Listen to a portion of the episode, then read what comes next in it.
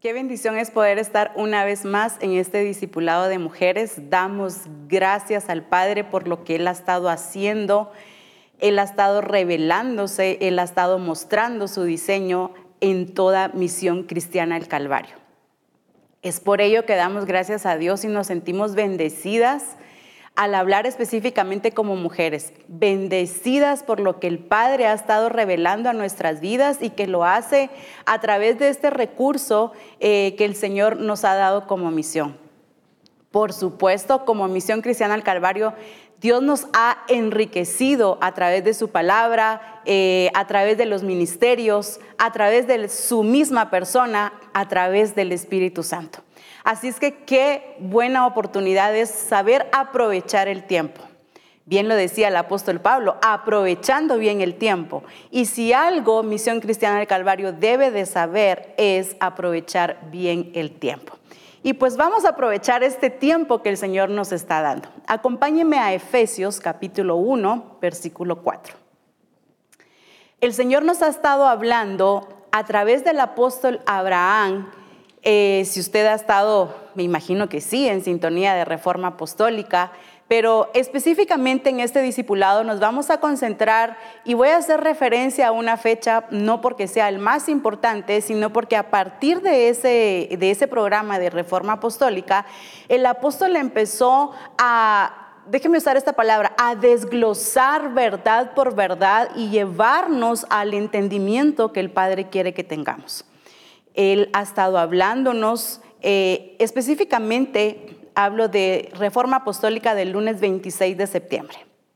Así es que si usted quiere ir, buscarlo y volver a escucharlo, que de hecho en ese, en ese específicamente el apóstol decía que qué bueno era que lo eh, estudiáramos, lo escudriñáramos, ya sea en tu distrito, en tu grupo de comunión familiar, en donde tú te muevas y, ¿por qué no?, de manera personal, poder sentarte y escudriñar lo que el Padre quiere revelarte en Efesios capítulo 1 y versículo 4 es donde nos vamos a estar concentrando y vamos a ir viendo diferentes eh, verdades eh, de lo que el Señor hoy quiere hablarnos a las mujeres. Hoy sé por el Espíritu Santo que Él estará rompiendo toda mentalidad eh, estará quitando las excusas, estará llevándonos a su palabra y nos estará haciendo libres como lo dice. Conoceréis la verdad y la verdad os hará libres. Y eso es lo que sucederá hoy por el Espíritu Santo en la vida de toda aquella mujer que le crea al Señor a lo que Él está diciendo en su palabra y a través de este recurso que Él está usando. Así es que entremos de lleno a la palabra del Señor en Efesios capítulo 1, versículo 4, dice, según nos escogió en Él antes de la fundación del mundo, para que fuésemos santos y sin mancha delante de Él. Lo voy a estar leyendo una vez más. Por favor, vaya al dispositivo, si usted tiene, si es una Biblia tangible, vaya, ábrala en Efesios capítulo 1 y versículo 4 en la versión 60 según nos escogió en Él. Ahí vamos a estar haciendo un énfasis muy fuerte. Según nos escogió en Él antes de la fundación del mundo para que fuésemos santos y sin mancha delante de Él. Esta verdad podríamos agarrarla en tres partes si quisiéramos. Vamos a ir viéndolo. Dice, según nos escogió en Él. Ahí radica una verdad poderosa. Según nos escogió en Él. En su plan y en su propósito, Él se sentó a diseñar ese llamamiento y ese escogimiento que tendría para sus hijos. Estamos hablando de antes de la fundación del mundo. Ya una vez nosotras venidas a Cristo, eso es una realidad.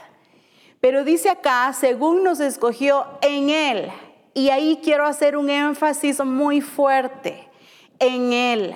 el escogimiento dice que proviene de Él, lo dice ahí en su palabra, según nos escogió, no porque en el lugar donde nacimos, no por el estatus social, no por la posición que tengo, no porque pues estoy casada con, pues es que yo soy una empresaria, pues es que yo tengo este ministerio, pues es que yo tengo esto, tengo el otro, no nos, no nos fundamenta en nada eh, físico, ni en ninguna persona, sino que está fundamentado en la persona de Él. Y eso es poderoso. En Él. Nuestro escogimiento proviene de Él. Y por eso me encanta esta verdad, porque si algo debe de hacer esta verdad es libertarnos de aquellos conceptos y de aquellos eh, paradigmas o de aquellos pensamientos que se nos metieron en el transcurso de nuestro caminar en el Señor, que fui escogida por esto, que porque el otro, que porque aquí, no, en Él, según nos escogió en Él. Así es que mujer, tu escogimiento y mi escogimiento, tu llamado y mi llamado radica en una persona y es en la persona de Él. Según nos escogió en Él, ahora aquí dice, ¿cuándo nos escogió? No nos escogió el día que nosotros decidimos entregar nuestra vida al Señor y someternos y reconocerle a Él como Señor. No, eso ya estaba escrito antes de la fundación del mundo. Esa no fue decisión tuya ni, mía, eso ya estaba escrito en, en su plan.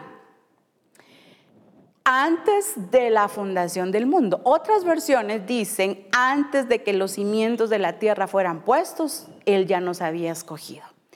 Eso me habla de una persona y de un plan perfecto. Cuando tú y yo planificamos quizá una reunión, quizá un cumpleaños, qué sé yo, pues eh, hay personas que son muy bien organizadas, eh, eh, empiezan a planificar cómo va a estar servida la mesa, a quiénes van a invitar, qué comida se va a, comprar, pero por muy organizadas que seamos, siempre va a faltar algo. Ay, se me olvidó tal cosa. Ay, no compré esto. y siempre va a faltar algo. En el plan de Dios no es así. El plan de Dios es tan perfecto que dice su palabra que cada día está diseñado por Él. Cada día de nuestra vida está diseñado por Él. Así es que no hay, no hay error. Ahí no hay imperfección. En el plan de Dios todo es perfecto. Por eso dice, antes de la fundación del mundo, ya estaba escrito, tus días han sido diseñados ya por el Todopoderoso, por el arquitecto de nuestro Padre Celestial. Ya fue diseñado, ya fue escrito. Y luego dice el propósito, porque si algo debemos de saber es que el escogimiento de Dios tiene un propósito para nuestra vida. El escogimiento de Dios no fue al azar. El escogimiento de Dios no es, bueno, la escogí, vamos a ver qué la pongo a hacer. Eh, bueno, hay tanta gente aquí eh, dentro de mi plan, pero le voy a buscar un lugar, le voy a buscar una función. No, no, no. Nos diseñó, nos llamó, nos escogió, pero en ese propósito y en ese llamado nos da una tarea y nos da un propósito, una razón, y dice, para que fuésemos santos y sin mancha delante de Él. Para que fuésemos santos y sin mancha delante de Él, tal y como Él diseñó a la iglesia. La iglesia la diseñó santa y sin mancha. Entonces ya todo está diseñado por Él. Todo está hecho por Él. Por eso decía que este capítulo, pues obviamente eh, en Reforma Apostólica hemos estado viendo capítulo 1, 2 y el Señor nos ha estado llevando eh, a través del Espíritu Santo, haciéndonos entender y ver la realidad que ya ha sido hecha por el Padre en nuestras vidas. Cuando hablamos de un escogimiento, estamos hablando de que el escogimiento viene de parte de Dios.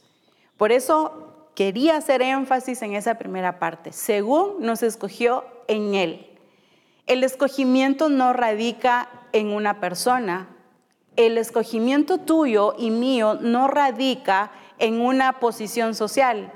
Tu escogimiento no radica eh, en una posición económica. El escogimiento que Dios nos ha dado no está fundamentado en nada de este mundo, está fundamentado en la persona de Él mismo. Muchas veces como mujeres nos hemos sentido eh, quizá solamente en una función, mas no en un llamado y en un escogimiento, que es muy aparte.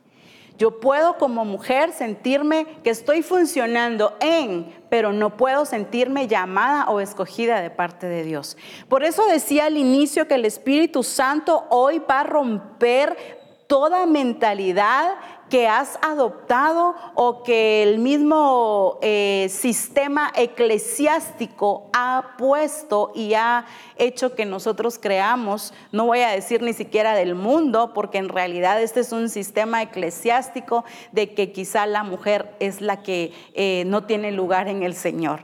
Realmente nuestro lugar fue dado por Dios y fue dado desde el origen. Por eso es muy importante que entendamos nuestro origen, de dónde venimos, quién es quien eh, dio vida a nuestro ser. Sé que como mujeres muchas veces se ha lidiado con este pensamiento. Y específicamente hoy me dirijo a la mujer de parte del Señor porque la mujer es un instrumento útil en las manos de Dios. Pero esto no depende de una prédica, no depende de cuánto oremos, depende de cuánto le creemos a lo que Dios dice de nosotros. Es mucho más fácil a veces creer en lo que otra gente dice a lo que dice Dios de nosotras. Y por eso es que hoy debes de creer a la palabra de Dios. Debes de romper todo aquello y desbaratarlo en el nombre de Jesús, aquello que has creído o en la forma en la que te has visto. Muchas veces, como mujeres, dentro del plan y dentro del llamado del Señor, queremos que nos den el lugar. Cuando vemos precisamente en Efesios capítulo 1, cuando dice que Él ya nos dio un lugar, que nos hizo sentar en esos lugares celestiales juntamente con Cristo, ya nos dio ese lugar como decía nuestro apóstol, solo asegurémonos que ya hayamos nacido de nuevo. Ahí, radica todo. Si tú ya naciste de nuevo y yo soy una mujer nacida de nuevo, entonces tengo todo lo que el Padre dice que tengo. Me ha hecho una heredera y como tal Dios quiere que viva como una heredera. Sin embargo, muchas veces como mujeres sí entendemos esa realidad de Dios, sí lo leemos y lo entendemos, pero vivimos de una manera diferente. Vivimos como desheredadas. Vivimos eh, con las migajas. Vivimos eh, al criterio de lo que la gente dice, mas no creemos lo que dice la palabra de Dios para nuestras vidas. Debemos de entender que el escogimiento de Dios es por soberanía. Es maravilloso. Eh, yo me he deleitado escuchando precisamente ese, programa de esa fecha específica. No estoy diciendo que los demás no.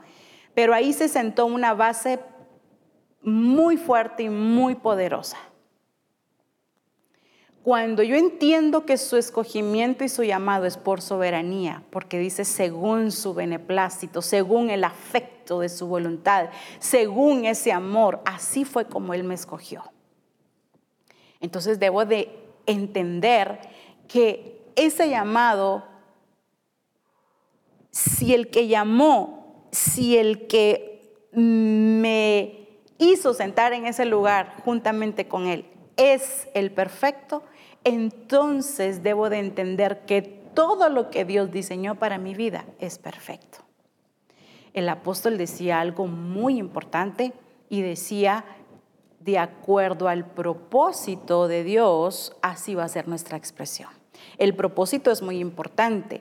¿Cuál es el propósito de Dios para la mujer? Claro, nuestro propósito en Dios define nuestra expresión. Y me gustaba mucho porque él decía, debemos de vernos de acuerdo al propósito de Dios. Y vamos a estar trabajando esta parte de vernos de acuerdo al propósito de Dios, porque eso va a determinar mi expresión.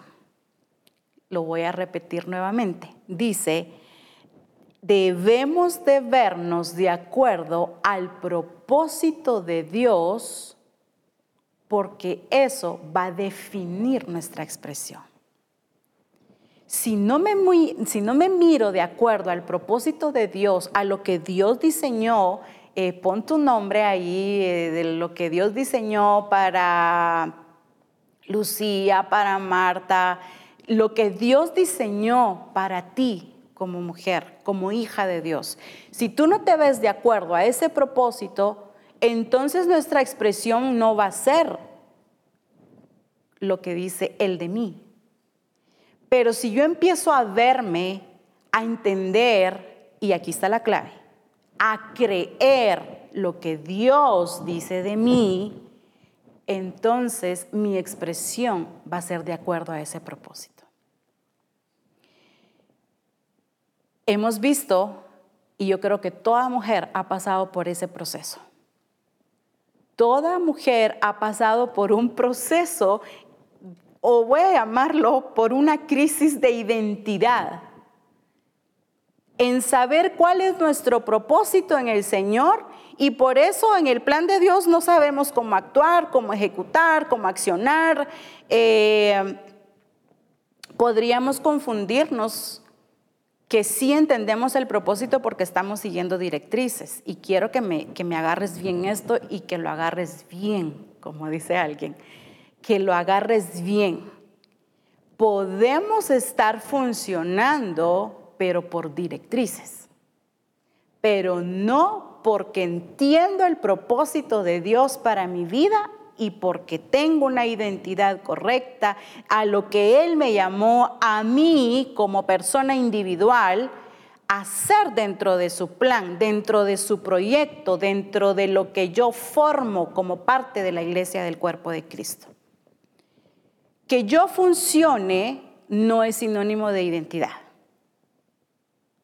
Que yo esté discipulando y lo esté haciendo bien no es sinónimo de identidad que yo tenga un don de Cristo, como lo hemos llamado, en un ministerio en específico y que esté funcionando, no es sinónimo de identidad. Lo menciono rápidamente. Por ejemplo, el rey Saúl estaba funcionando como rey, pero carente de identidad. Cuando el rey Saúl falla no vamos a entrar en detalles, es algo que ya lo sabemos, pero viene el profeta Samuel y le declara lo que Dios dice de él. Y en uno de, un, eh, de los pasajes dice, aunque eras pequeño ante tus ojos, Dios te había puesto como rey de Israel. Qué tremenda verdad y qué duro y qué fuerte. Porque estaba funcionando como rey, pero no se veía como Dios lo veía. Por eso digo, no es garantía que estemos funcionando y que eso diga, ah, no, ella tiene una identidad, él tiene una identidad bárbara. No, podemos estar funcionando, pero quizás viéndonos pequeños ante nuestros propios ojos. A lo largo del discipulado te vas a dar cuenta que va a estar muy directo hacia nuestra persona, es decir, hacia tu persona.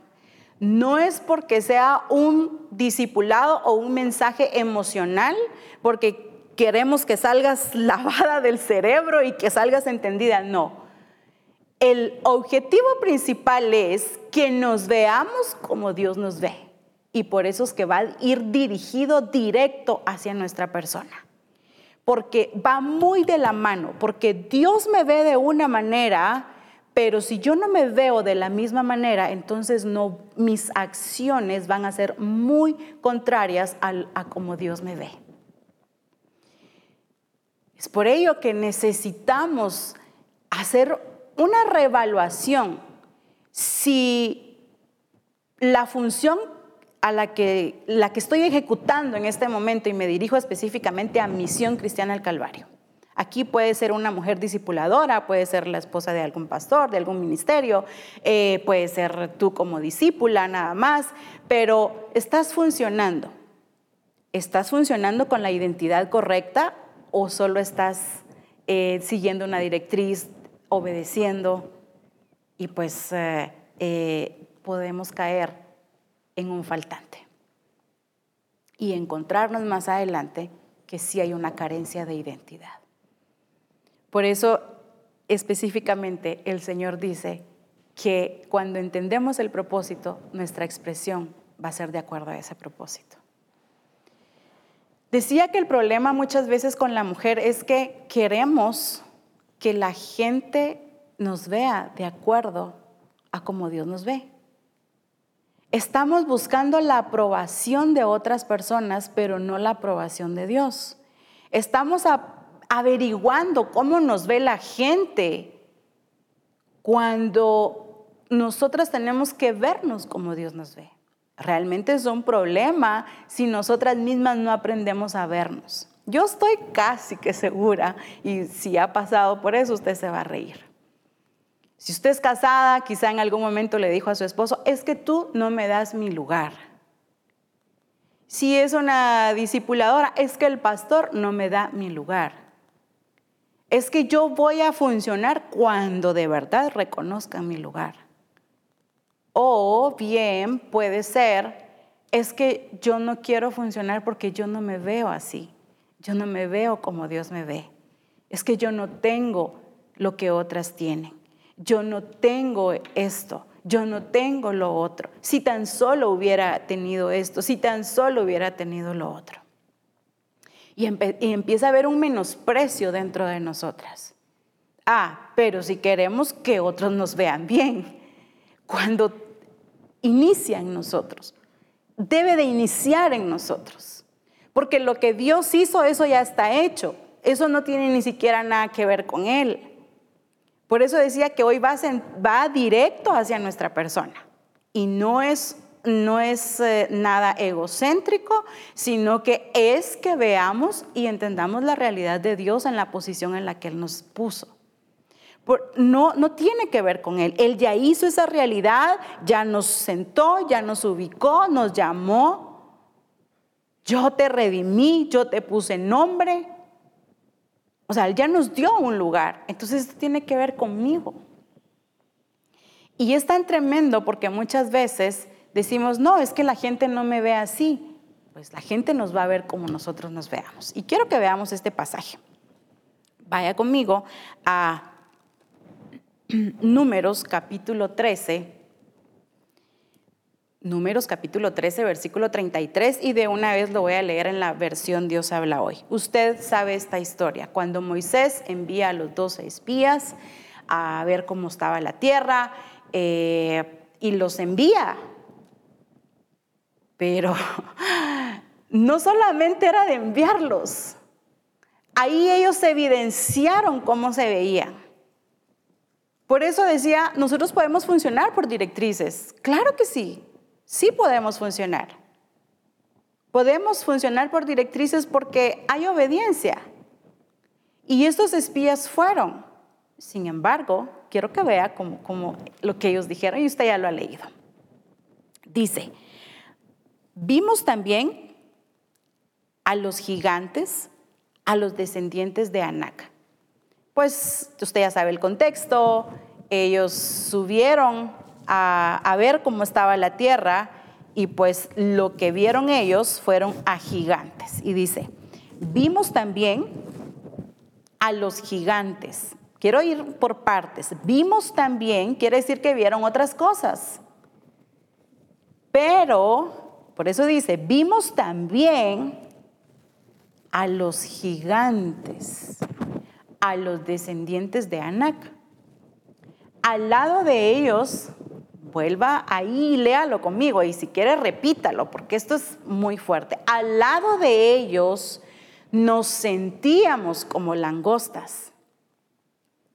Ah, al lado de ellos nos sentíamos como langostas. Y así nos miraban ellos también. Wow, volvamos a leer esa parte. Al lado de ellos nos sentíamos, nos sentíamos, nos veíamos como langostas.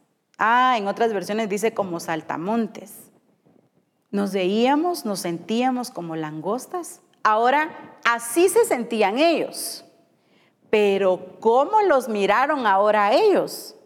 Y así nos miraban ellos también. Mm, muy fuerte. ¿Cómo te sientes? ¿Cómo te ves? Por eso decía, no está en las personas, está en ti. Inicia en nosotros. Inicia en cómo nos vemos nosotros, o sea, radica en nosotros. No está ni en el Señor, ni en su plan. Ay, es que pues es que Él me puso así como que la más pequeña. Ay, es que pues es que a mí me puso en algo insignificante. No, no, no es así. No radica en el plan de Dios, no radica en la gente porque siempre queremos buscar excusas. Ah, no, no, es que la gente de la iglesia no me acepta. No, no, no, es que el grupo del pastor no me acepta. Es que el grupo al que usted me puso, al que me colocó a, apacentar, ellos no me aceptan. No. Ni es el plan de Dios, ni son las personas. No quiere decir que quizá de verdad no vaya a haber una aceptación en cuestión de que pues eh, eh, Mm, algún rechazo de eh, decir, no, porque la pusieron a ella, porque lo pusieron a él, este, rechazos van a haber, falta de aceptación va a haber, pero que sea de las otras personas, pero no de ti. Y no te puedo garantizar que eso no va a suceder. Le pasó a Jesús, no nos va a pasar a nosotros. A Jesús no lo aceptaban, en algunos lugares, a Jesús lo rechazaban, no lo dejaban entrar, eh, se burlaban, otros no. Otros la gente se agolpaba para escucharlo. Entonces, pero nada de eso lo definía. Y vamos a ver más adelante no es ni en el plan de Dios ni en las personas. Si las personas tienen problemas en aceptarte porque te llamaron, porque Dios te, te dio eh, tal don o tal llamado y has crecido y has desarrollado, que el problema sea en otras personas, pero no en ti. Por eso dice, al lado de ellos nos sentíamos así, nos veíamos así. Y el apóstol decía en ese programa y nos llevaba a ver de que nos importa mucho cómo la gente nos ve. Y tiene que ver, y tiene una parte de cierto, porque tiene que ver el testimonio, pero no la aprobación en cuanto al llamado de Dios. Ya Dios nos aprobó, nos hizo aceptos. A lo que quiero y estoy refiriéndome es que nosotras, en nosotras empieza esa aceptación de parte de Dios, de lo que Dios trazó para nosotros, en ese llamado maravilloso. Que te veas como Dios te ve. Porque cuando nos empezamos a ver como Dios nos ve, entonces empezamos a accionar. Entonces, sí, podemos estar enseñando, discipulando, pero lo vamos a hacer, escúchame bien, con efectividad. Lo vamos a disfrutar porque una cosa es hacerlo y no disfrutarlo. Pero cuando tenemos nuestra identidad correcta en el Señor, disfrutamos lo que hacemos para Él, porque nos vemos útiles en su plan. Entonces, no radica en cómo te ves, eh, cómo nos ve la gente. Decía en este ejemplo tan fuerte, al lado de ellos nos sentíamos como langostas, como un pequeño saltamón. Y así dice que los miraban ellos. ¿Ha escuchado el dicho, como te veo, te trato? Pero lo hemos llevado solo a otras personas. Ahora apliquémoslo a nosotras. Como yo me veo, así voy a funcionar. Así mismo yo también me voy a tratar. Muchas veces Quizá podríamos decir, en, hablando de, cómo tratarnos, haciendo referencia a las críticas. A veces no es tanto las críticas de las personas tan fuertes como nuestra propia crítica. Nos destruimos sin piedad alguna. Nos destruimos tanto que no nos hemos dado cuenta que estamos criticando y señalando como Dios nos diseñó. Eso es muy fuerte. Por eso decía al inicio, hoy se rompe eso y hoy sana el Señor, pero necesitas que lo creas. Deja de criticarte tan duro, eres tan severa contigo misma. Ay, es que yo no tengo aquí, yo no tengo allá. Ay, si yo tuviera, eh, esto tengo menos, esto tengo más. Eh, si yo quisiera esto. Y empezamos como mujeres, somos todo un show.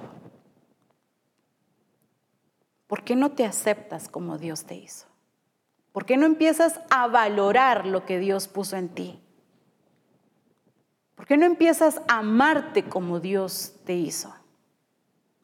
Deja de ser tan dura en como Dios te diseñó, en el lugar que te plantó. Somos a veces muy buenas sacando a otras mujeres de procesos de falta de identidad, de los hoyos en las cuevas en las que se metieron, como decía el apóstol, pero no somos buenas con nosotras.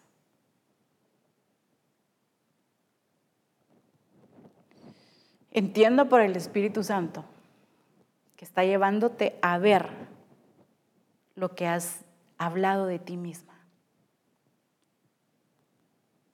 No estoy diciendo que no haya una transformación, que nos rehusemos a, cambiar nuestro carácter. Ese es el proceso de transformación en el que el Señor nos tiene.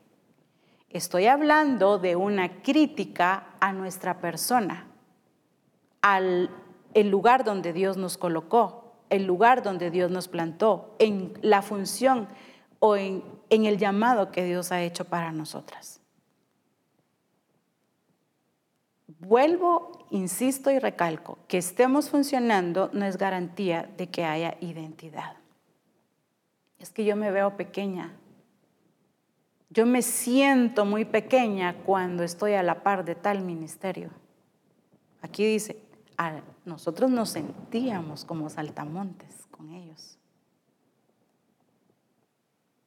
Cuando Dios los había enviado a ver la tierra, la que tenían que poseer, la que ya Dios les había entregado. Solo era de poseerla. Hace muchos programas el apóstol nos enseñó que hay una diferencia entre lo que Dios ya nos entregó y lo que nosotros tenemos que poseer. Ya está entregado por Él, ahora nos corresponde poseerlo. Ahora apliquémoslo acá. Ya Dios nos dio una identidad, nos dio y nos colocó en un lugar. Ahora poseámoslo, creámoslo al estar escudriñando todo esto y viendo, el Señor me hacía ver y me decía, una cosa es entenderlo y otra cosa es creerlo. Yo puedo entender que soy hija de Dios, que soy llamada, pero otra cosa es que yo lo crea. Porque si yo lo creo, entonces voy a accionar, entonces voy a funcionar entonces voy a ejecutar, entonces me voy a, desenvolver en todos los ámbitos, no solamente espiritual. Si tú estás en un negocio, estás en un trabajo, en tu empleo, en tu casa, te vas a desenvolver con la identidad correcta. Es por eso que cuando hay una identidad no correcta, sentimos que no merecemos las cosas, sentimos inalcanzables las cosas. Ay, yo no me merezco tanto. Puede estar llegando el éxito a tu vida, pero la misma falta de identidad va a sabotear ese éxito, va a sabotear esa bendición. Es decir, la va a echar a perder, la vamos a echar a perder por una falta de identidad. Entonces, no es en sí cómo nos ven, es cómo te ves tú. Cuando yo aprendo a verme como Dios me ve, entonces voy a volver a repetir lo que el apóstol nos decía. El propósito define nuestra expresión. Cuando yo entiendo el propósito de Dios para mi vida, estoy hablando como mujer, entonces eso va a definir mi expresión, mi desenvolvimiento, mi desarrollo, mi crecimiento. Cuando yo entiendo que soy llamada y que el llamado es individual, no es colectivo, no es grupal, así estés casada, estés soltera, eh, seas hija de un pastor, lo que sea, el llamado es individual, no es colectivo, no es grupal. Dice, Él nos escogió a cada uno de nosotros y nos dio una función según, dice también su palabra, la actividad propia de cada miembro, no de grupo, no de pareja, es de cada uno. Entonces, cuando yo me veo así, entonces yo voy a crecer, yo voy a desarrollarme en lo que Dios me llamó a hacer. Quiero solo mencionar ejemplos. Por ejemplo, en este que veíamos de los espías, lo tremendo es que no fueron los enemigos los que dijeron, ah, ellos son los saltamontes ellos son como una langosta, son una nada ante nosotros. No, no fueron ellos. ¿Quiénes fueron? Fueron los espías. Ellos fueron los que se vieron así. Ellos se, se vieron así y entonces así los vieron los demás. Cuando Dios hace llamado a nuestra vida, cuando Dios nos dice, y está revelando a través de su palabra lo que nosotras somos en Él. Cuando yo no me veo como Él dice, entonces voy a presentar excusas. Voy a presentar excusas y van a ver sin fin.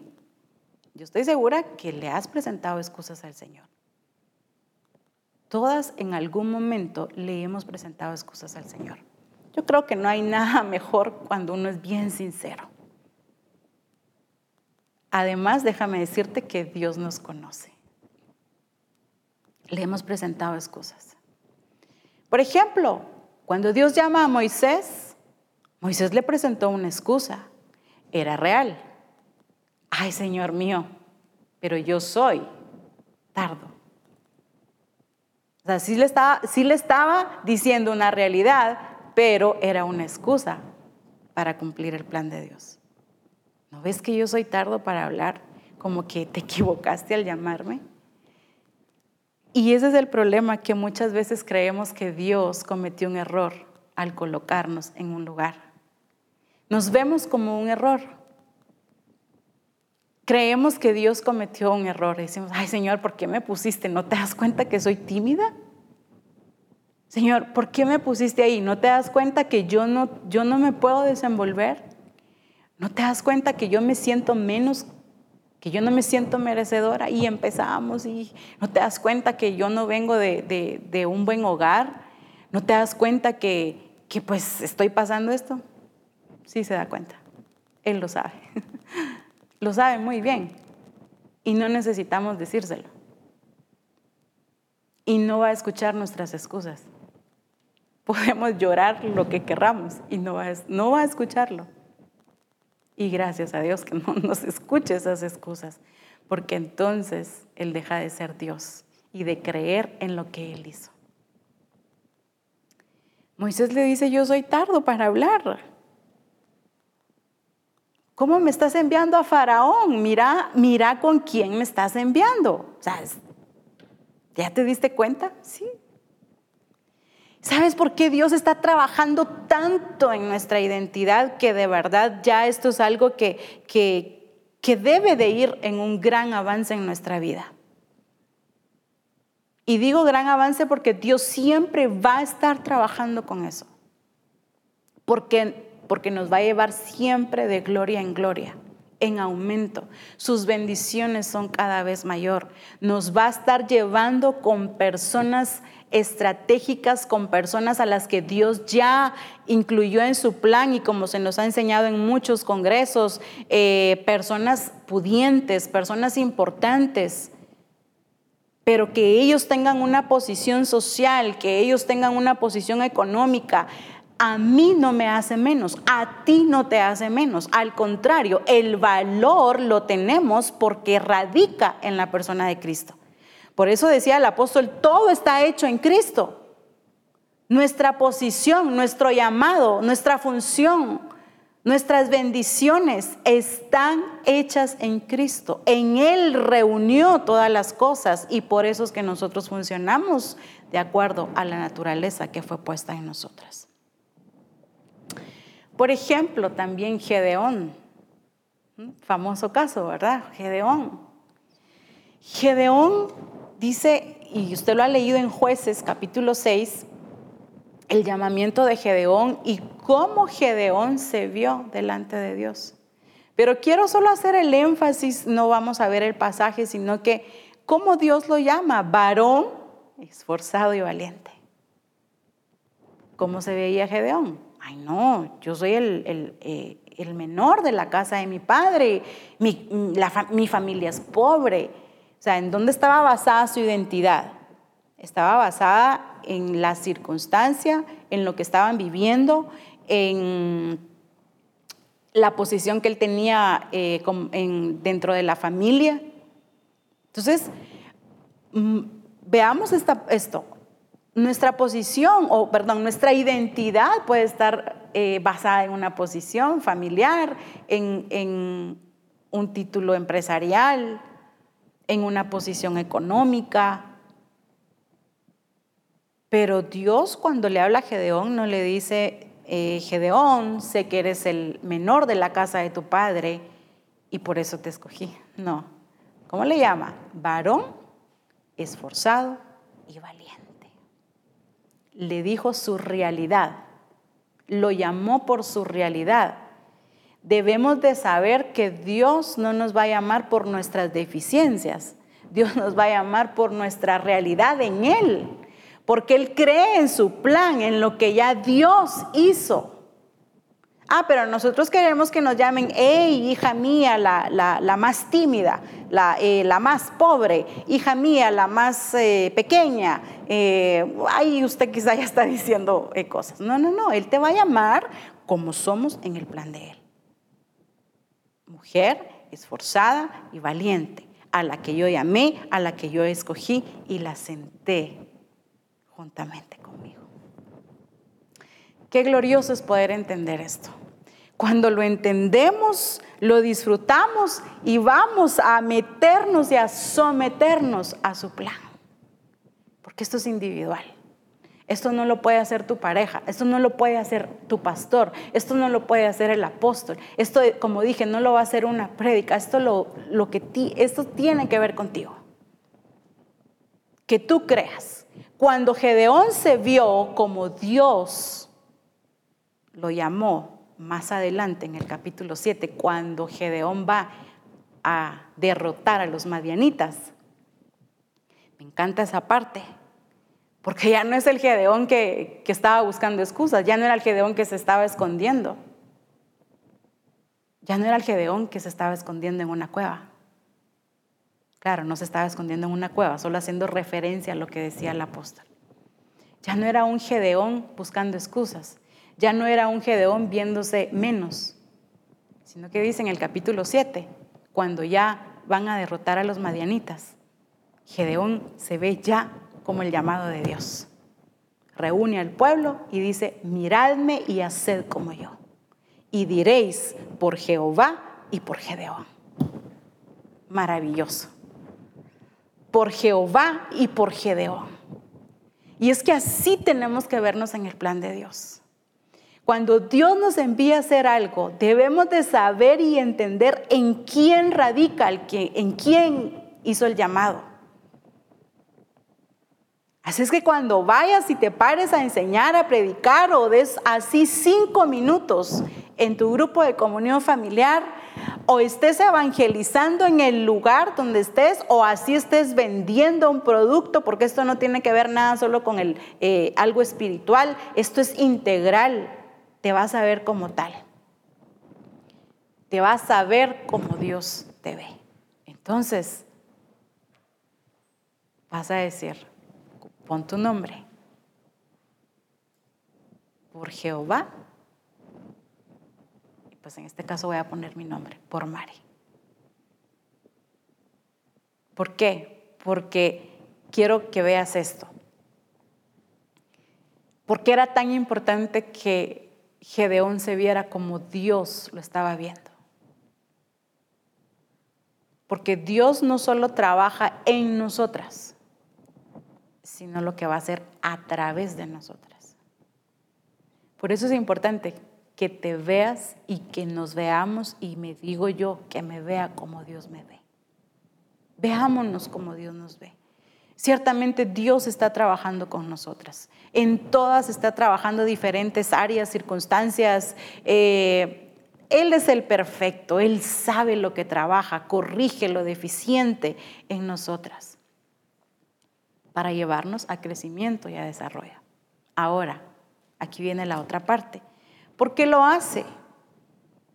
Lo hace porque también, como somos parte de su plan, somos ese instrumento útil, también a través de nosotras va a obrar y se quiere glorificar. Quiere glorificar su nombre en cada una de nosotras. Qué maravilloso es esto.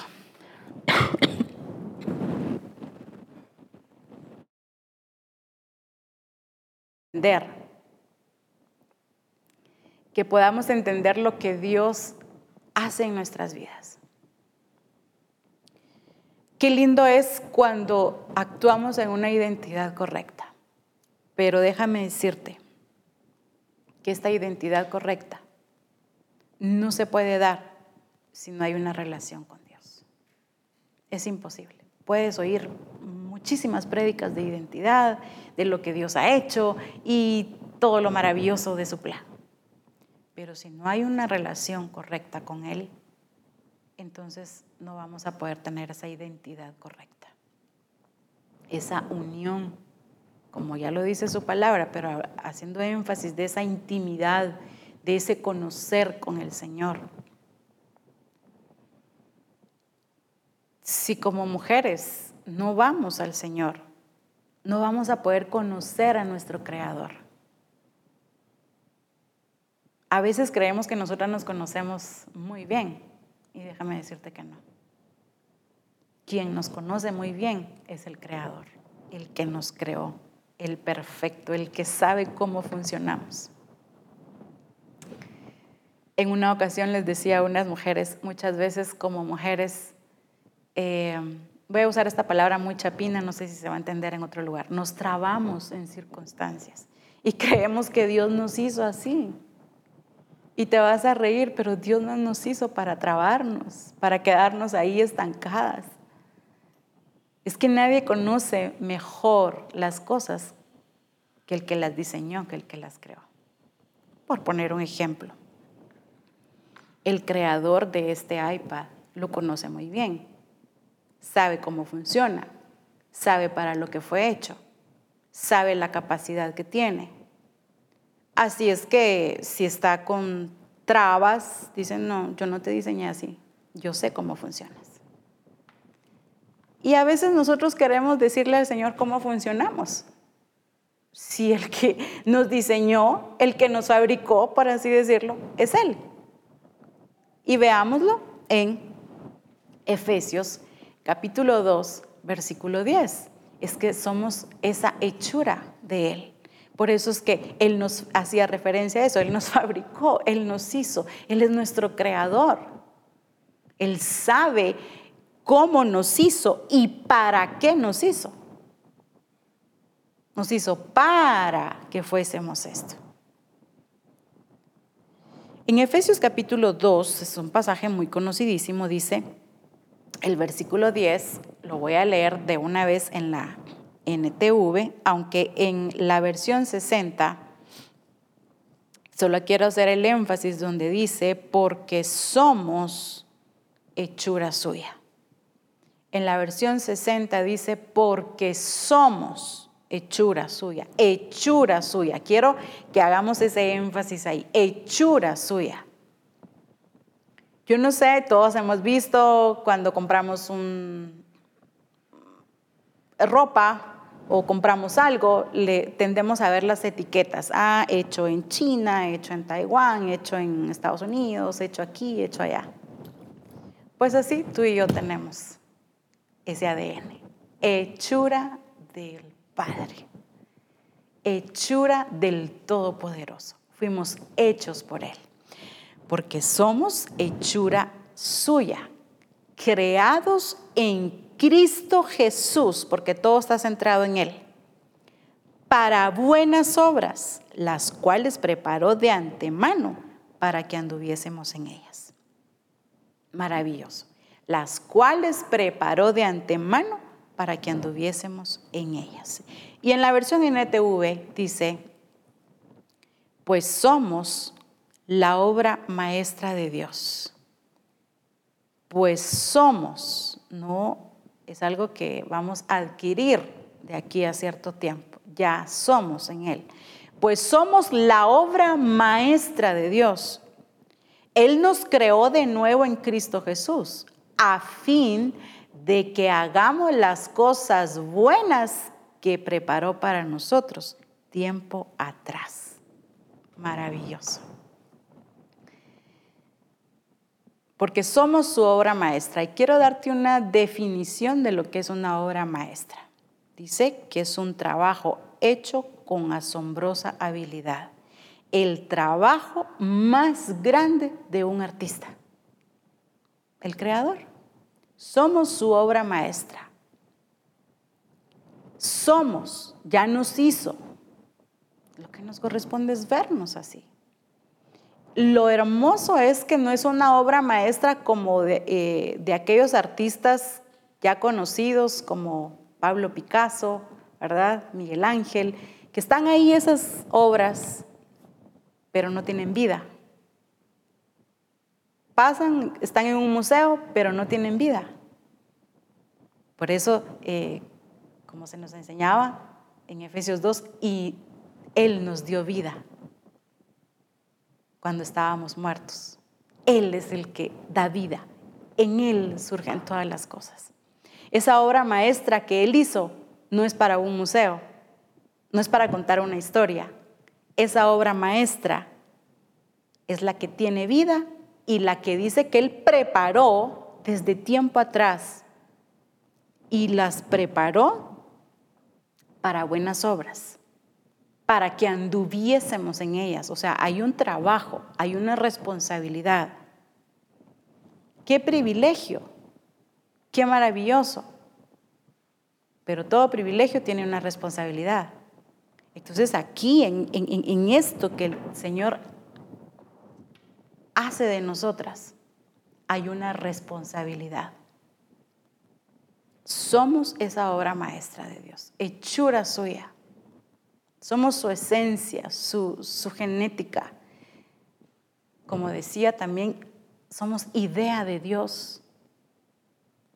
Él fue quien creó a la mujer y la creó para Él nos hizo suyos, nos hizo de su propiedad.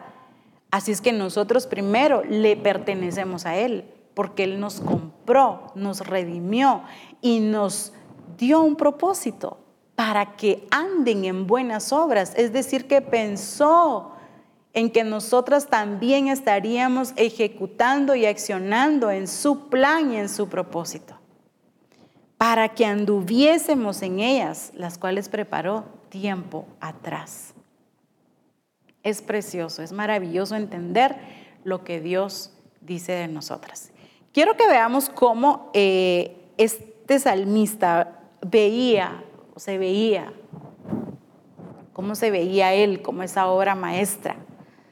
En Salmos 139, versículo 14, en la traducción lenguaje actual, Salmos 139, versículo 14, en la traducción, lenguaje actual, mire cómo lo dice. Dice, soy una creación maravillosa. Hmm. Soy una creación maravillosa. Y por eso te doy gracias todo lo que haces es maravilloso. De eso estoy bien seguro. Volvamos a leer. Soy una creación maravillosa y por eso doy gracias. Todo, todo, todo, aquí todo, Aquí no deja nada fuera. Todo lo que haces es maravilloso. De eso estoy y bien, estoy bien seguro. ¿Te has visto así? Como esa obra maravillosa.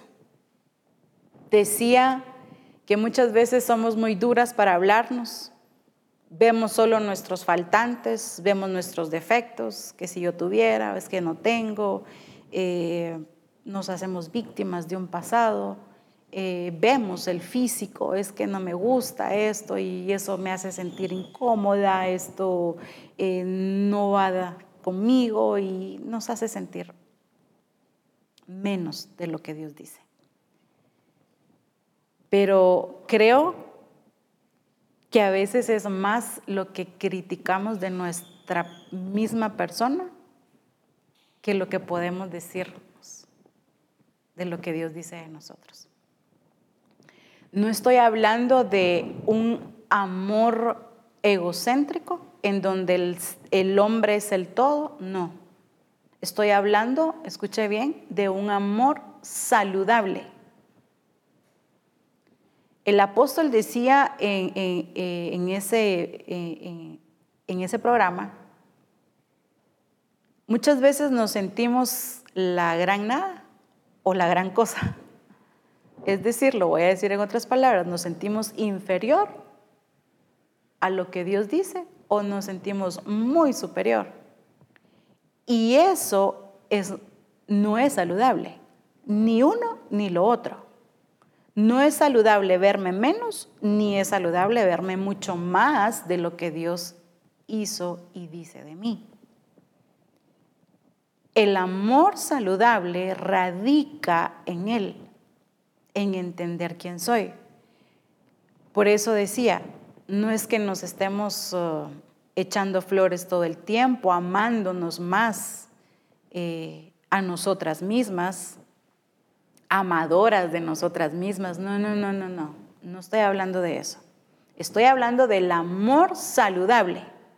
Y lo vuelvo a enfatizar para que quede muy claro, para que no nos veamos menos ni nos veamos con demasiada grandeza, más de lo que debemos de tener.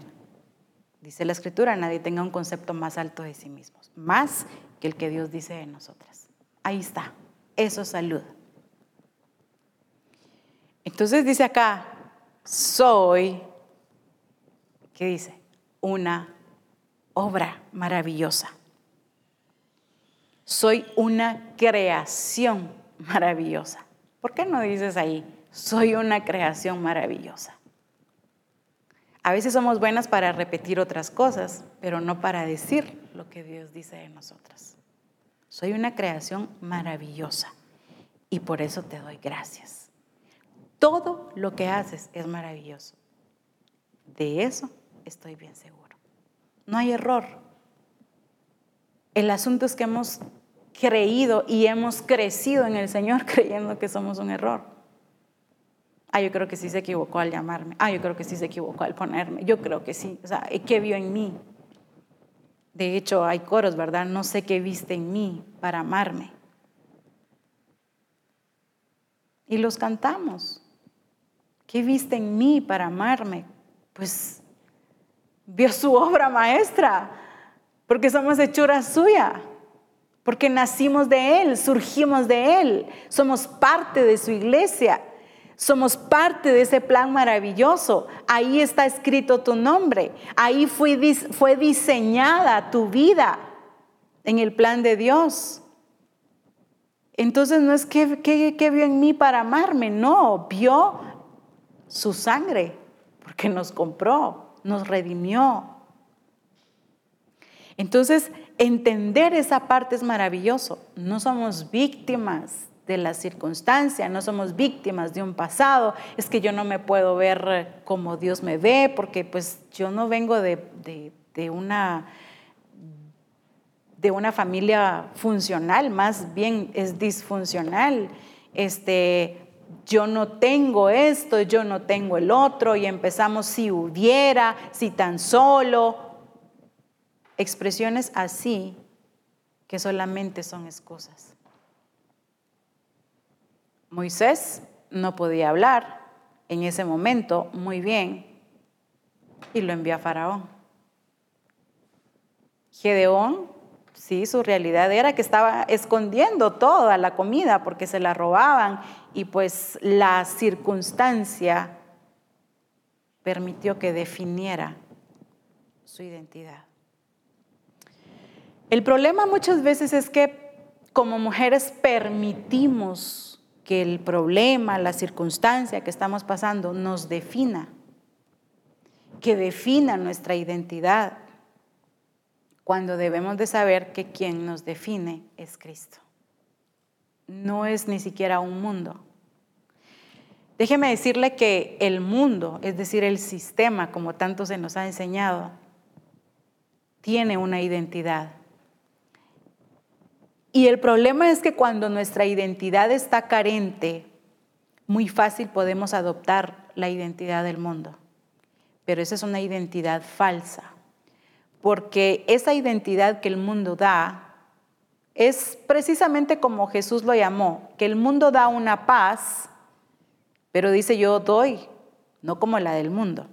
Entonces hagamos referencia a la identidad. Si el mundo da identidad, te da una posición, pero no como Dios nos la da. El mundo la da circunstancial, por lo que tienes, por lo que eres, por lo que vas alcanzando. Si eres esto, entonces eres alguien en la vida.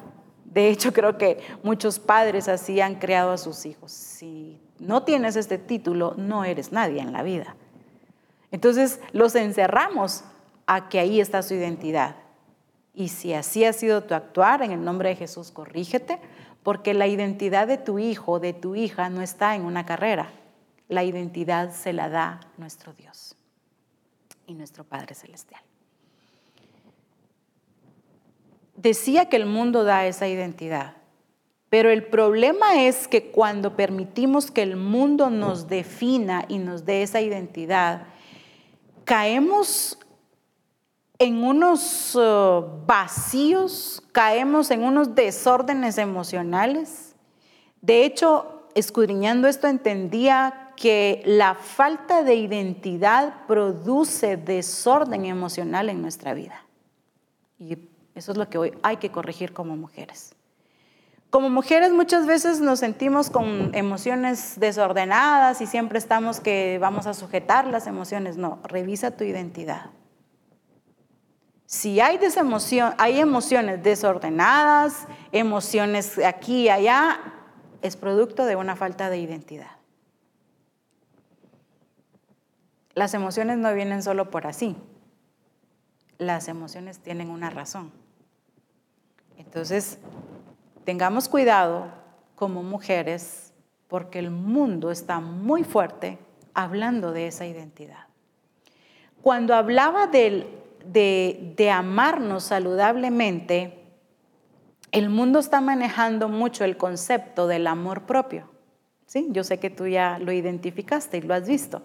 El amor propio, ámate a ti mismo, que tiene su parte correcta, pero ellos lo llevan y lo centran todo en el hombre. Cuando acá es amarás al Señor tu Dios amarás al Señor, amarás al Señor, amarás al Señor.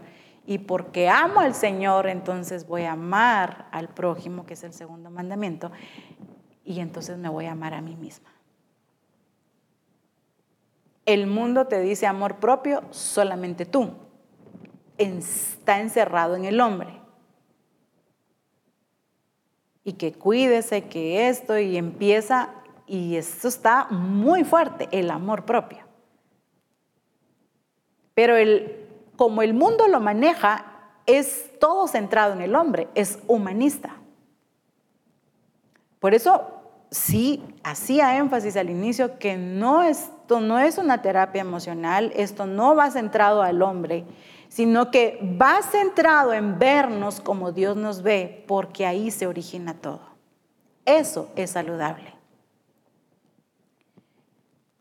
Verme como Dios me ve, para tener la expresión de acuerdo a cómo Dios me ve. Eso es saludable en la mujer.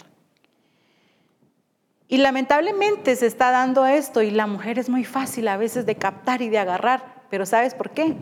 Andamos ahí detrás viendo qué, qué, están sacando y qué está pasando, que el amor propio, que ahora la mujer aquí, que el empoderamiento, que, que la mujer nació para esto y entonces empiezan a exaltar al hombre. Y como hay una carencia de identidad, entonces decimos, sí, sí, sí, yo necesito esto, sí, sí, sí, yo necesito esto, ahí vamos. No, no, no, si nuestra identidad está correcta en el Señor, yo no tengo que ir tras esas corrientes el apóstol Pablo lo dijo.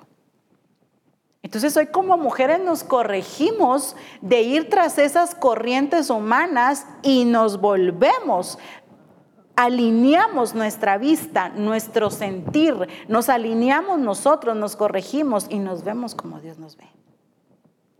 Si Dios dice que yo puedo hacer esto, yo puedo. No porque soy autosuficiente, sino porque tengo su genética y Él me ha dado ese valor. Muchas veces nos importa mucho el que dirán, qué dicen las personas de nosotros. Lo decía al inicio. Y ahí radicamos nuestra identidad. Eso no es correcto. Tiene su lugar el testimonio, eso sí, que crezcamos en sabiduría, como dice que Jesús lo hizo, que crecía en sabiduría y en gracia para con Dios y para con los hombres tiene su lugar. Pero no debe de definirme lo que la gente dice de mí. Si esa definición no va de acuerdo a lo que Dios dice de mí y de acuerdo a mi accionar, porque no quiero dejar de lado el testimonio, tu caminar y mi caminar en el Señor. Y quiero que veamos a Jesús quiero que veamos esa identidad tan correcta que Jesús tenía. Jesús pasó por todo lo que quizá tú y yo ya pasamos. Rechazos, no nos aceptaban, eh, la gente decía esto, ay, pero ¿quién es esto? Que nos quieren encerrar en un concepto. Y ya lo mencionaba el apóstol, pero vamos a ver en el Evangelio de Lucas, capítulo 9, versículo 18 al 20. En Lucas capítulo 9, versículo 18 al 20 dice, aconteció que mientras Jesús oraba aparte, estaban con él los discípulos y les preguntó, diciendo. Mire la pregunta. Diciendo, ¿quién dice la gente que soy yo? Qué interesante, porque dice que Jesús estaba con los discípulos, dice, aconteció que mientras Jesús oraba aparte, estaban con él los discípulos. O sea, eran sus discípulos los que conocían a Jesús. Conocían a Jesús en todo. Pero interesante porque él dice, y les preguntó diciendo, ¿quién dice la gente que soy yo? Siguiente versículo. Ellos respondieron, unos Juan el Bautista, otros Elías y otros que algún profeta de los antiguos ha resucitado. Él les dijo, ¿y vosotros quién decís que soy? Entonces respondiendo Pedro dijo, el Cristo de Dios. Quiero que veamos esto en dos partes. Aquí Jesús hace dos preguntas. Se las se la hace a sus discípulos, no a la multitud cuando él predicaba, cuando hacía milagros, no, no, no, se la hace a sus discípulos, porque llevaba una intención. ¿Quién dice la gente que soy yo? No porque, quiero que me ponga atención, no porque a Jesús lo definiera la diversidad de criterios que tenían de él. A Jesús no lo definía la diversidad de pensamientos, de criterios que tenían de él. Pero la pregunta llevaba una intención específica. ¿Por qué no se la hizo a la multitud? Se la hizo a los discípulos, los que estaban con él, a los que él discipulaba, a los que conocían a Jesús. ¿Quién dice la gente que soy yo? Ah, pues es que, bueno, la primera pregunta es muy fácil responderla, porque es lo que dice otra gente. ¿Quién dice la gente que soy? Ah, pues es que unos dicen que eres Elías, otros dicen que eres Juan el Bautista, otros algún profeta que, que tenía que venir o que ha resucitado. Es muy fácil responder eso. Si el Señor hoy nos pregunta a nosotras, ¿quién dice la gente que soy yo hablando de Él? Ah, pues, pues la gente dice esto de ti, que eres el Dios, que eres el creador, que eres aquí. Y si nos preguntara a nosotras, ¿y ustedes quién dicen que soy yo? Ah, ay, la primera pregunta estuvo fácil, Jesús. La segunda, no mucho, porque la segunda tiene que ver conmigo. La primera pregunta era fácil responderla, porque tenía que ver con lo que la gente decía. Ahora te lo pregunto de manera diferente y muy directo. ¿Has oído lo que la gente dice de ti? Ok. Si yo te preguntara, ¿qué, qué dice la gente que eres tú? Ana, eh, Mari. ¿Quién dice la gente que, eres tú? Ah, pues la gente dice que yo soy la esposa de, la gente dice que yo pues este, eh, soy la del negocio tal, eh, la gente dice que yo soy la que me pusieron a mí a esto, la gente dice esto, ah, ok. Ahora la segunda pregunta, ¿quién dices tú que eres en el Señor? Eh, bueno, la gente dice esto. No, ¿qué dice? ¿Qué dices tú de ti? ¿Crees lo que yo he dicho de ti?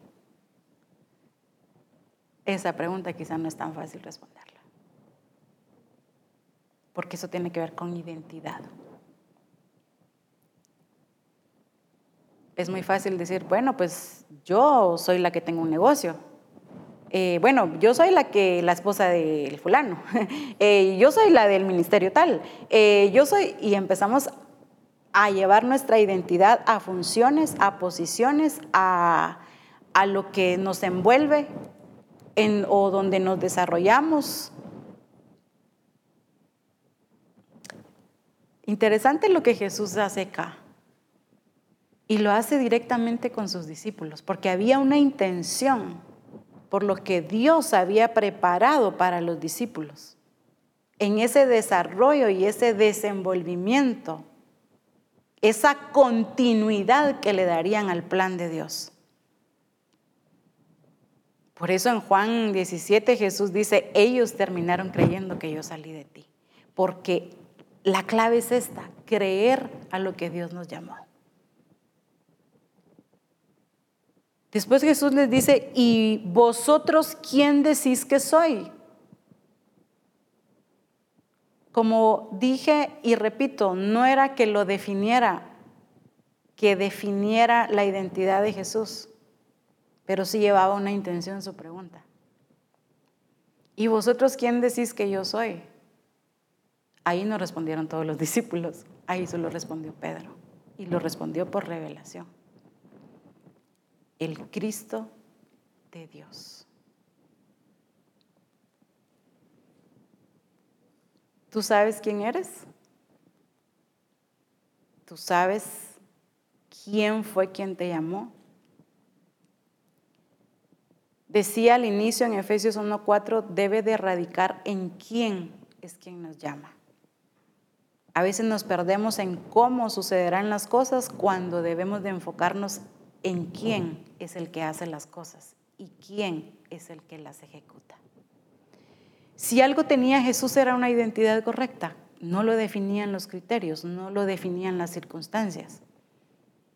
A mí, o sea, él decía, y lo hemos escudriñado en muchos pasajes, no me ha dejado solo el Padre, el que me envió conmigo está.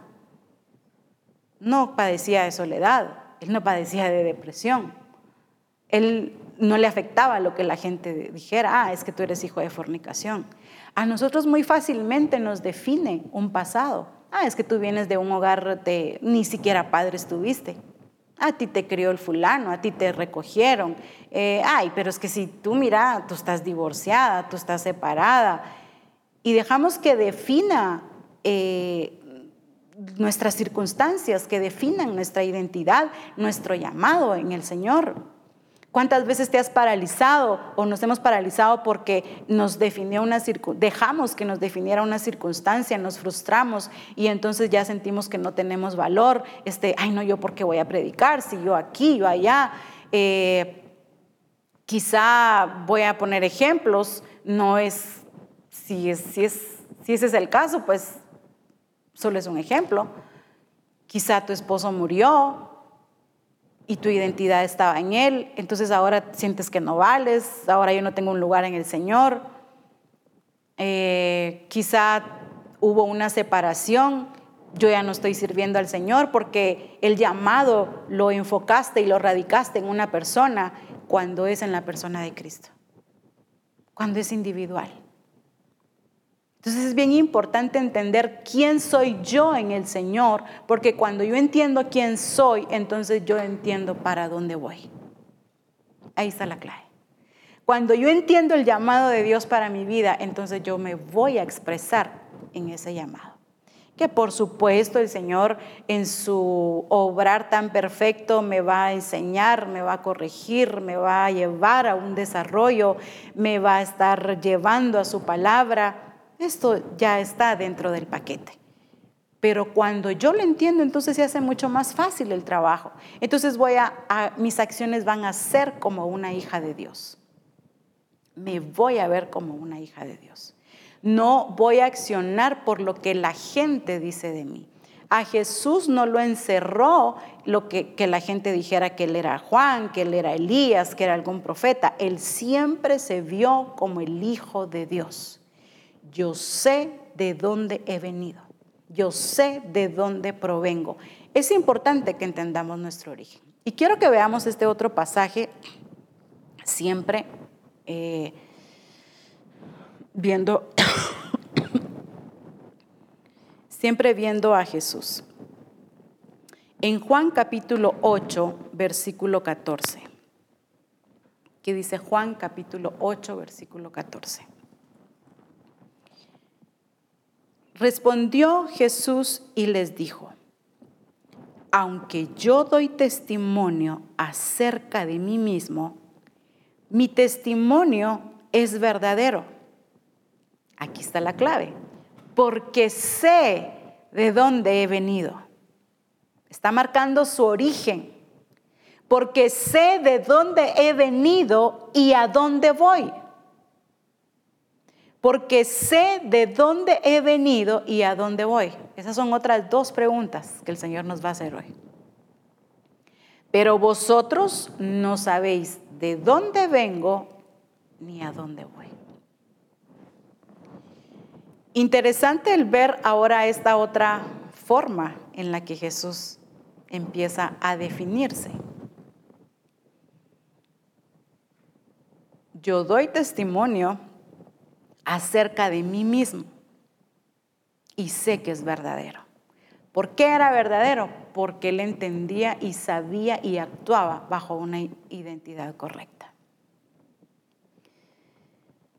Mi testimonio es verdadero porque sé de dónde he venido, marcando el origen.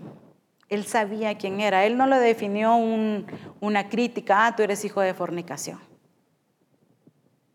decía que cuántas veces nos ha paralizado una crítica, un rechazo.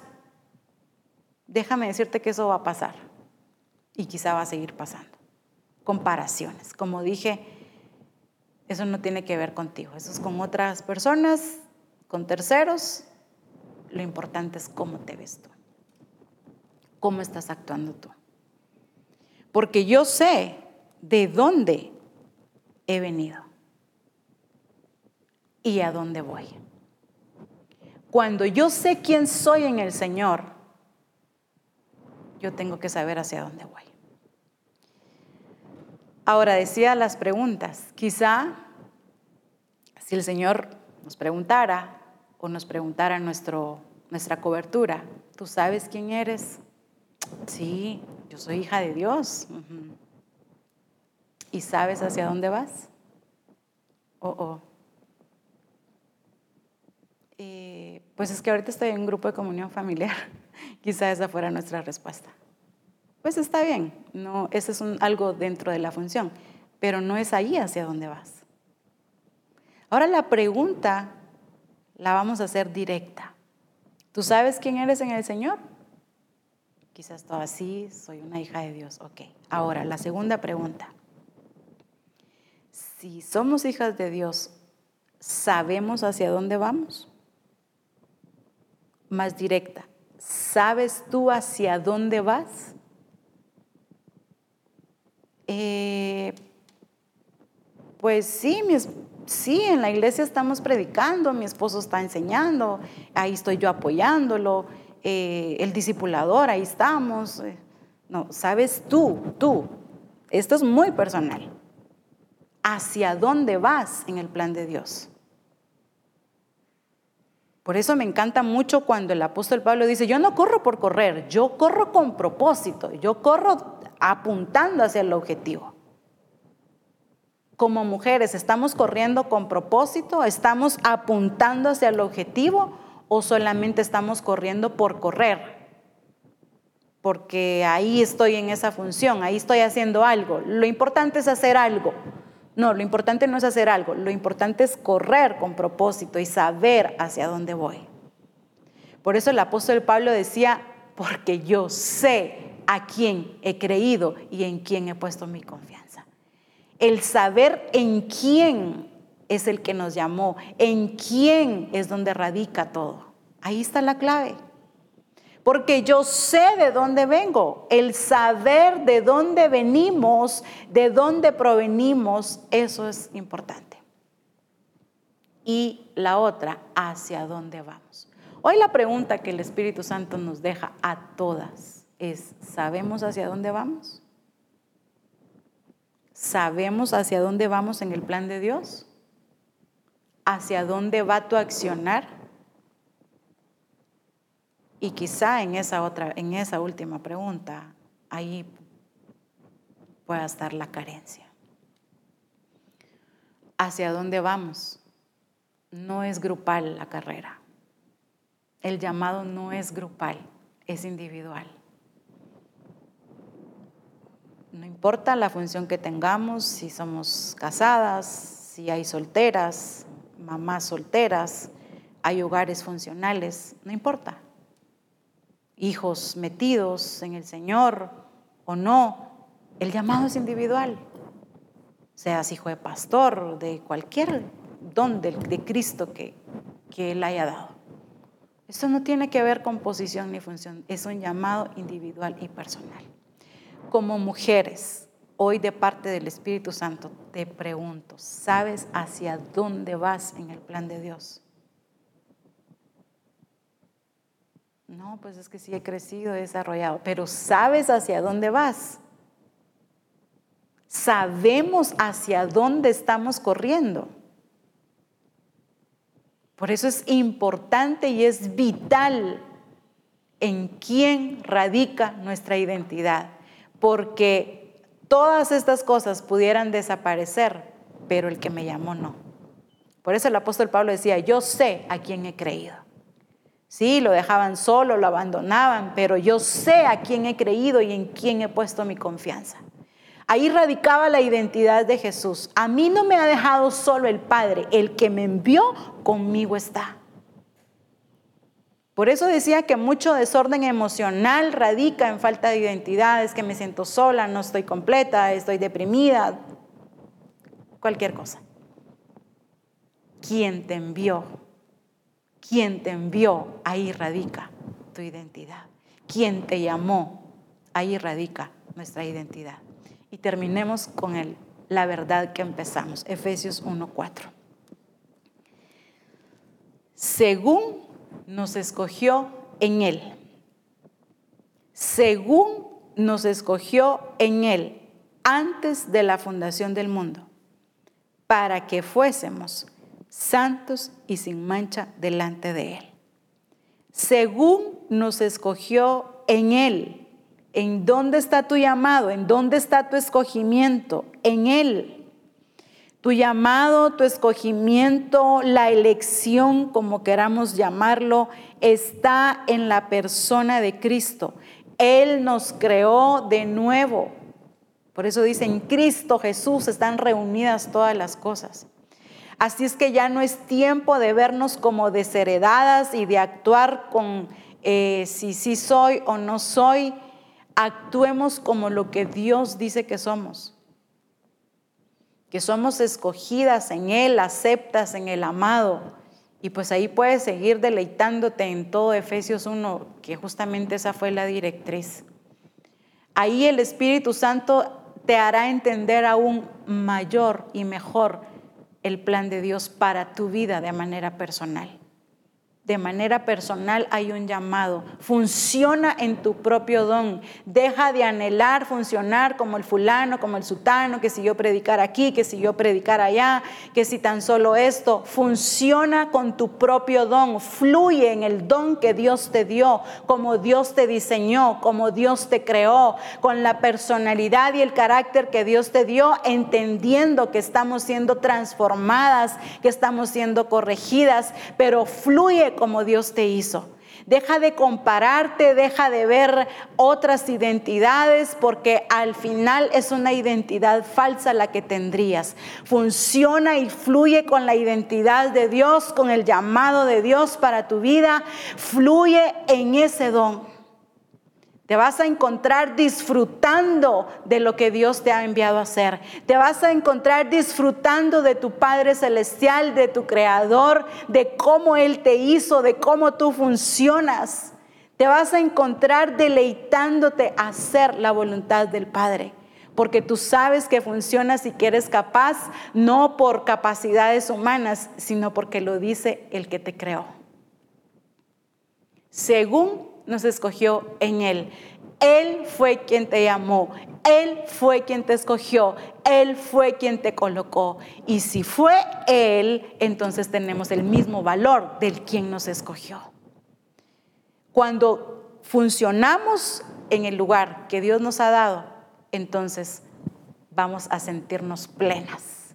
La clave del propósito es sentirnos plenas en Él ¿Y en dónde está esa clave? Funcionando como Dios nos colocó y nos llamó a hacer.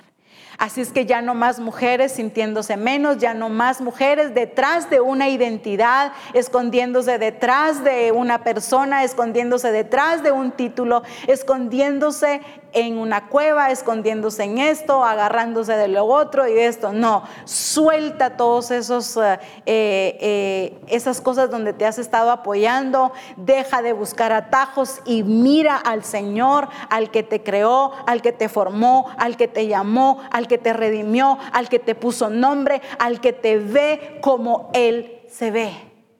Eso es precioso y maravilloso. Entonces vas a empezar a tener la identidad correcta. No una identidad por función, por posición, por dinero, porque la ropa, porque tengo esto. No, vas a funcionar como lo que eres y como lo que somos en Él. Hechura suya que Dios preparó de antemano para que anduviésemos en ellas. Preparó buenas obras. Deja de pensar mal de ti, deja de criticarte y mírate como Dios te ve. Mirémonos como Dios nos vea, nos ve. No estoy diciendo que no hayan cosas que corregirse, que haya que cuidarnos, que tengamos que crecer, que desarrollar, pero que todo lo hagamos en Él, que crezcamos y desarrollemos en aquel que es la cabeza y esto es Cristo. La mujer no tiene por qué estar viendo de modelos a nadie, a ningún artista, a ningún influencer, a ningún empresario, a ninguna empresa, a ningún otro predicador, a ningún otro discipulador. Tu modelo y mi modelo es Cristo Jesús. En Él radica todo.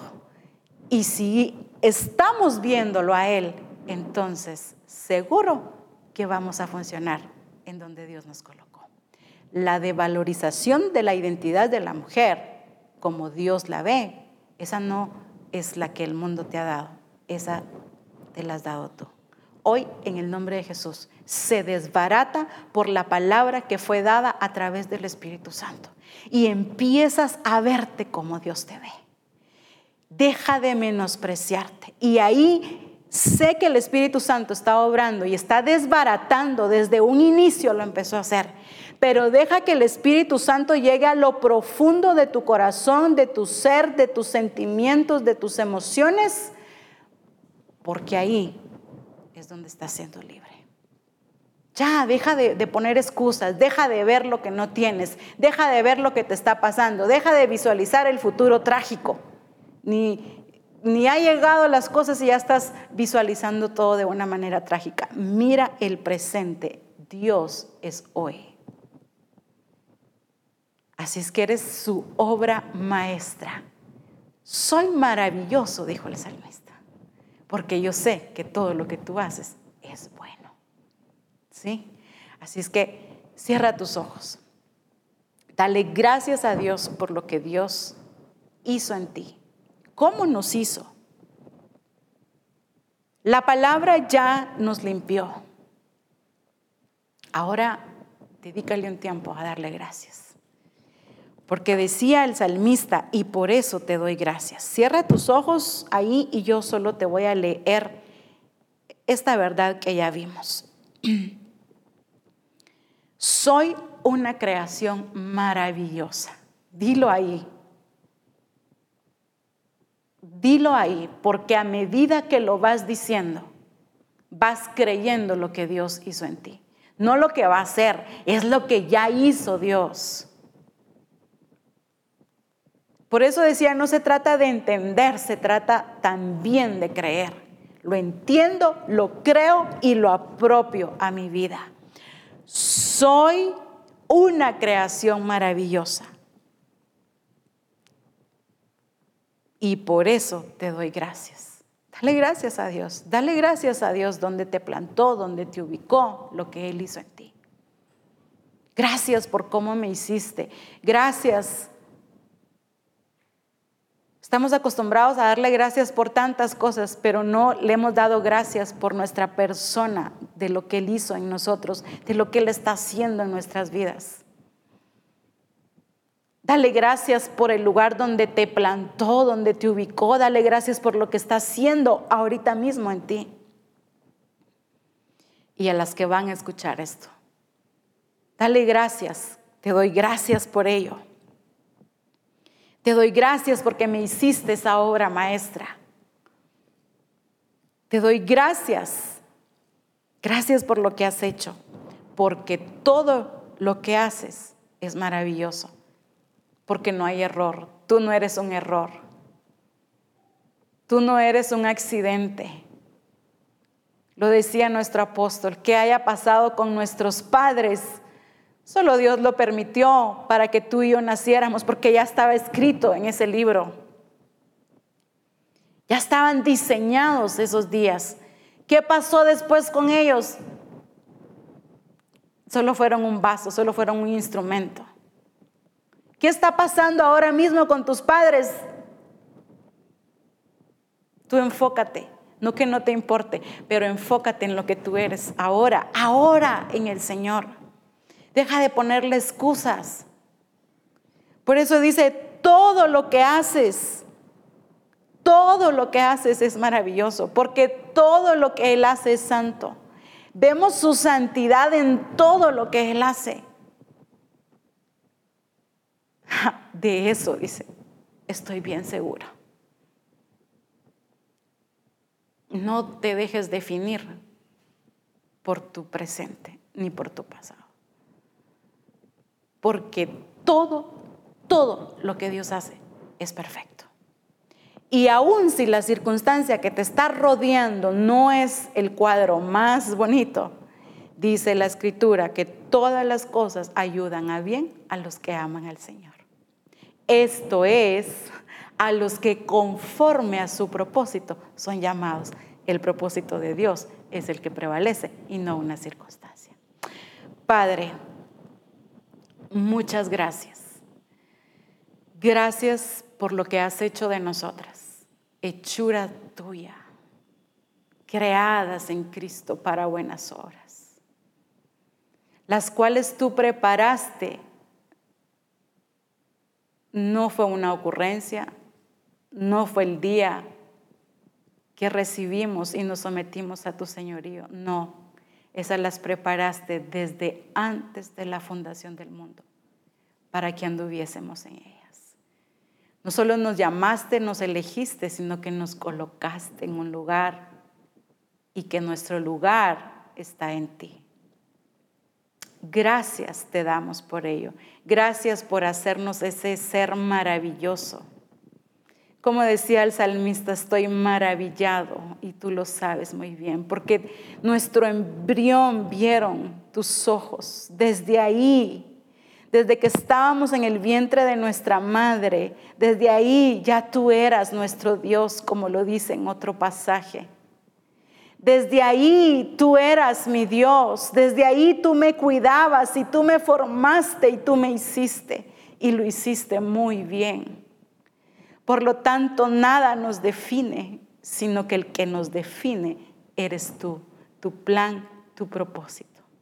Gracias porque entendemos, creemos y por lo tanto nuestra expresión a partir de ahora será de acuerdo al propósito y al llamado que tú has hecho en nuestras vidas. Te damos gracias en Cristo Jesús. Amén.